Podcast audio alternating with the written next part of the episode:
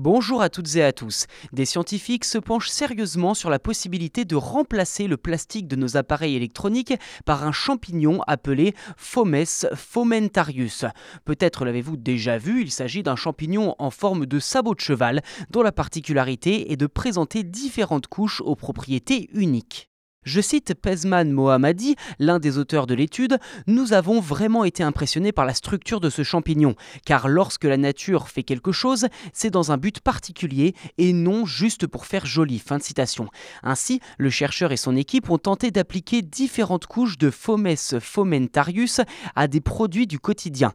L'une de ces couches donne donc naissance par exemple à un pare-brise qui est plus résistant, la couche du milieu plus douce pourrait reproduire le cuir, et de son côté, la couche la plus dure étant similaire à du bois, pourrait éventuellement être utilisée comme combustible de chauffage. Les applications potentielles de ce champignon sont nombreuses. Ceci dit, d'autres études ont également démontré l'intérêt des champignons en tant que matériaux de construction, mais aussi en tant qu'emballage et même en tant que textile.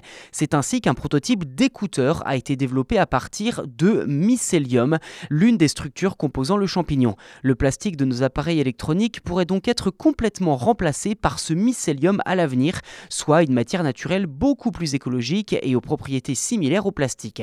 Ceci dit, les scientifiques précisent qu'il leur faut encore un peu de temps afin de pousser leurs tests et voir si une production en masse est possible. En effet, il ne faudrait pas que la récolte de ce champignon ne mette en péril la biodiversité locale. Par ailleurs, les scientifiques estiment qu'il faudrait modifier son génome pour renforcer les propriétés les plus pertinentes. Reste à savoir si cette piste aboutira à quelque chose de concret ou si cela restera comme beaucoup d'autres idées du domaine de la théorie.